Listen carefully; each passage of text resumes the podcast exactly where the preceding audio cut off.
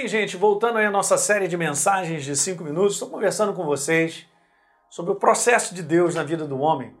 É um processo de uma interação, como a gente viu, com base em Marcos, capítulo 4, do verso 26 ao 29.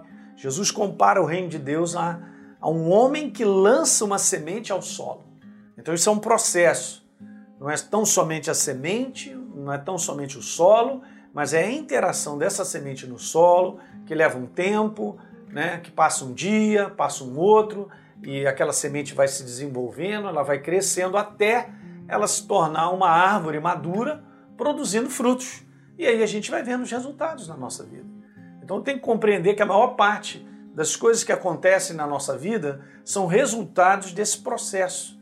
É o processo de Deus, da interação da palavra no coração do ser humano. E aí comentei as as, vamos dizer assim, as propriedades, né, perdão, as propriedades de uma semente. A primeira delas é essa, sobre algo vivo que cresce e desenvolve. A segunda que eu comentei é a importância de um envolvimento da transformação, porque ela sai de semente para virar uma árvore.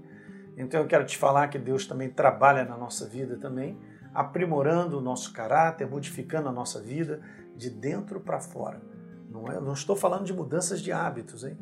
Estou falando de mudanças de caráter, de pessoa, do seu interior, da personalidade da pessoa. Terceira coisa, que a semente é um container cheio de vida e poder, e a gente leu sobre isso, né? Falando que todas as promessas, conselhos de Deus são cheios de vida, poder e bênção. E a maior parte daquilo que Deus opera na nossa vida é um resultado de mudanças, como a gente viu em Deuteronômio capítulo 30, 19, para que a gente escolha a vida, a vida que é a palavra, ok? A vida da palavra, a verdade da palavra. Falamos de Lucas 1,37, porque para Deus não haverá impossíveis em todas as suas promessas. Então, todas as promessas que são sementes estão cheias de vida e poder, e não há nada que possa impedi-las de produzir. Eu terminei dizendo isso. Não tem como. A única coisa que impede o processo da semente chegar até o final é não ter um coração próprio para isso. E eu quero te dizer que no momento em que eu e você ouvimos a palavra sobre salvação, sobre cura, sobre qualquer coisa, existe poder e vida suficiente para você ser salvo, curado, transformado, seja lá o que for, porque é isso que Deus requer de nós. E por último, eu quero comentar simples essa propriedade da semente que é ela necessita de um solo. Ridículo que eu falei, né? Que propriedade é essa assim? Não, não, não. De que adianta ter uma semente sem solo? Para para pensar nisso. De que adianta eu ter uma palavra onde eu não tenho a menor interação com ela em termos de coração, em termos de crença? A interação que Jesus sempre pediu aos discípulos e que ele estava sempre corrigindo nas pessoas é que as pessoas acreditassem nele. Certa ocasião, os discípulos chegaram para Jesus e perguntaram para ele assim: Jesus, o que, que a gente precisa para fazer a tua obra sobre a face da terra? Que vocês creiam em mim. Foi a resposta de Jesus. Ó, que vocês creiam em mim. Ele é a palavra viva. No momento em que eu creio na palavra viva, sobre qualquer coisa, sobre o momento em que eu vivo, eu já estou produzindo, já estou deixando o reino de Deus trabalhar ao nosso favor. Esse é o coração que precisa acreditar. Quando verdadeiramente cremos, é a perfeita interação da semente com o solo. É tudo que Deus pediu. Ele não pediu que fosse um coração mais importante do que o outro, mais intelectualizado do que o outro. Não pediu que fosse mais inteligente do que o outro. Ele não pediu que um fosse mais capacitado do que o outro. Ele pediu para todos nós um coração que acredite nele, na sua palavra, na simplicidade da palavra. Eu vou te falar algo muito importante, porque isso está por toda a Bíblia, a obediência que é fruto de fé Obediência é fruto de fé. Quando Abraão ele sai da sua terra, da sua parentela, ele estava em obediência a uma ordem dada e ele estava num pleno exercício de fé. Libera a vida e o poder que existe na semente. Essa é a frase.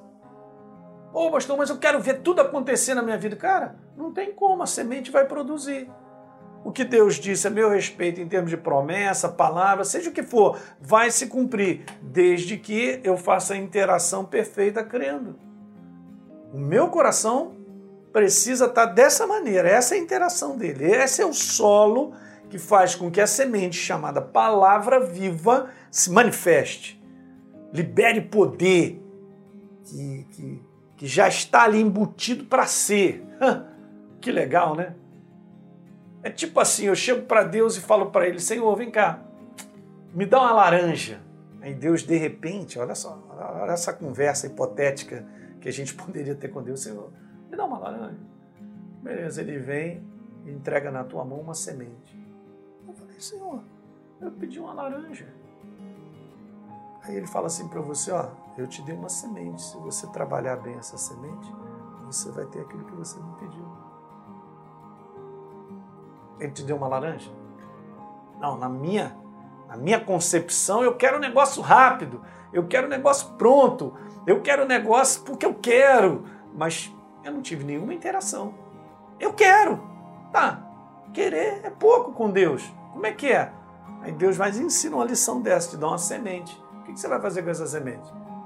Bom, eu vou colocar num solo, vou cultivar e tal, beleza. Então ela vai produzir a laranja que você quer. Você entendeu nesse exemplo simples que eu dei como é que Deus trabalha?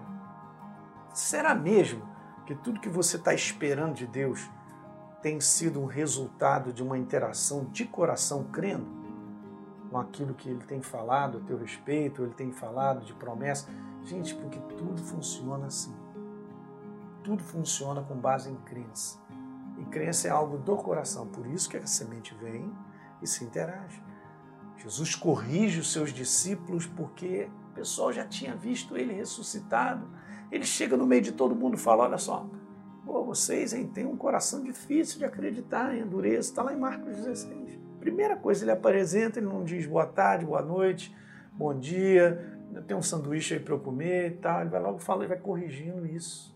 Tomé, olha só, porque você viu, você creu, bem-aventurados que não viram, mas creram. Porque justamente põe esse processo para interagir. Legal? Dá um like nesse programa, se inscreve aí no nosso canal se você não se inscreveu e, por favor, deixe um comentário que é importante para todos nós. Um grande abraço.